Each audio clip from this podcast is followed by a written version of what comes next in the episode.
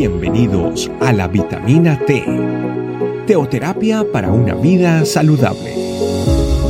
Tu programa para empezar bien el día.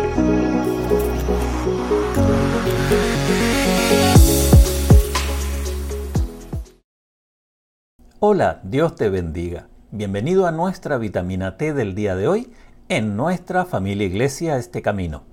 Hoy te quiero compartir una meditación titulado Las bodas de Canaá. Para eso te voy a invitar a que vayamos al Evangelio de Juan, capítulo 2, versículo 1 al 5. Dice lo siguiente. Al tercer día se hicieron unas bodas en Canaá de Galilea, y estaba allí la madre de Jesús. Fueron también invitados a las bodas Jesús y sus discípulos. Faltando el vino, la madre de Jesús le dijo, no tienen vino. Jesús le dijo, ¿qué tienes conmigo, mujer? Aún no ha venido mi hora. Su madre dijo a los que servían, haced todo lo que os dijere. El mensaje de hoy es tremendamente revelacional. ¿Sabes tú que el primer milagro de nuestro Señor Jesucristo fue no tal vez haber dado vista a un ciego o tal vez sanar a un paralítico y hacerlo andar como posteriormente él realizó en medio de la gente. Podríamos decir, podría haber sido a lo mejor más impactante el primer milagro para la gente en sí. Pero vamos a la historia bíblica que nos relata este acontecimiento. Y dice que nuestro Señor Jesucristo estaba en una fiesta y se acabó el vino. Jesús en ese momento no era conocido, ya que no había realizado milagros.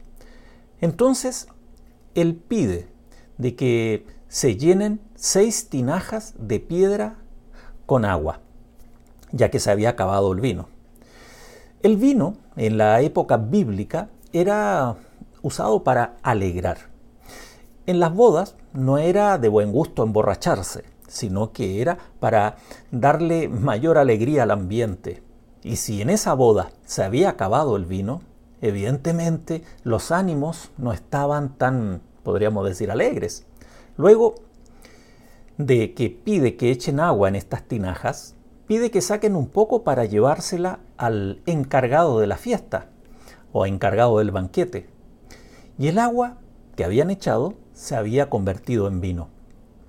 Y no solamente cualquier vino, sino que en el mejor vino que habían servido hasta ese momento en esa boda. Con este milagro, nuestro Señor Jesucristo comienza su ministerio. Y entendamos, como dijimos, que el vino simboliza la alegría en varias partes en la Biblia, como es por ejemplo en el Salmo 4, versículo 7, donde dice, Tú diste alegría a mi corazón, mayor que la de ellos cuando abundaba su grano y mosto. En esta, en esta boda, el vino se acaba y eso fue una de las cosas más críticas para esa fiesta. Y el vino, sobre todo, como dijimos, fue una preocupación para sobre todo los que estaban organizando. Pero podríamos decir, se había ido la alegría de la fiesta. ¿Cuál es el símbolo que el Señor Jesucristo está mandando, el mensaje, la señal que está dando con esto? Que Él vino a devolver la alegría. Él vino a darle ese sabor a la vida. Él vino, a el vino, nuestro Señor Jesucristo vino a transformar el ambiente, sobre todo a darnos una vida, una vida de salvación, pero también a la vida insípida darle alegría. Y es más que no solamente cualquier alegría, cualquier propósito en la vida, sino lo mejor que nosotros hemos probado hasta ahora. Por eso el vino que sirvieron ahí en ese momento que se había transformado el agua en vino, era lo mejor que habían probado. Nunca habían probado algo mejor durante esa fiesta. Cuando Jesucristo llega a nuestras vidas, nunca nosotros habíamos experimentado esa paz que Él pudo habernos dado y que podemos disfrutarla en el día de hoy. Hasta hoy nunca habíamos disfrutado el gozo que Él nos da cada vez que, que Él toma el control de nuestras vidas. Por eso, este milagro también es considerado una lección de transformación divina que solamente el Señor Jesucristo puede hacer. Es un cambio de vida, un cambio de hábito y es un cambio total, radical, cada vez que nosotros podemos decir, Señor, toma el control de mi vida y haz tú la transformación día a día, transformando lo insípido en algo que tenga sabor. El milagro del agua en vino muestra el poder divino de nuestro Señor Jesucristo de transformar lo ordinario en algo extraordinario y su capacidad de transformación profunda en aquellos que han colocado su confianza y creen en Él.